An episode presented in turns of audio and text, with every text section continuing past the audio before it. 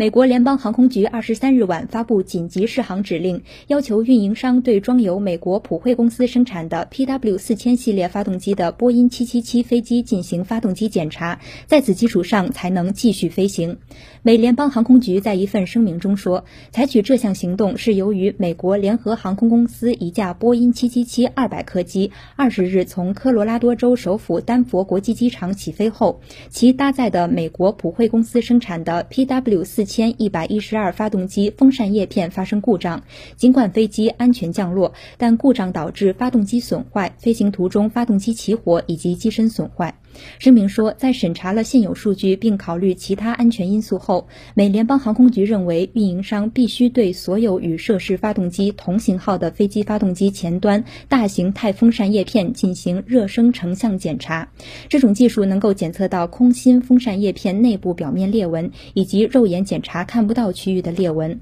声明说，在获得初步检查结果以及其他调查数据后，美联邦航空局有可能对该紧急适航指令进行修改。对此次发动机检查或后续检查设置新的周期。按照此前规定，这一型号发动机的检查周期为六千五百个飞行周期，飞机每次起降算一个飞行周期。事故发生后，波音公司二十一日发表声明，建议与涉事飞机搭载同型号发动机的波音七七七客机暂停运营。波音公司称，目前共有六十九架搭载了这一型号发动机的波音客机处于服役状态，另有五十九架处于库存。状态。美国国家运输安全委员会主席罗伯特·萨姆沃特二十二日说，初步评估显示，涉事飞机发动机风扇叶片受损与金属疲劳有关。波音公司二十二日就该事件答复新华社记者说，目前正支持美国国家运输安全委员会的调查。波音公司还表示，目前生产的777型飞机均搭载通用电气公司的发动机，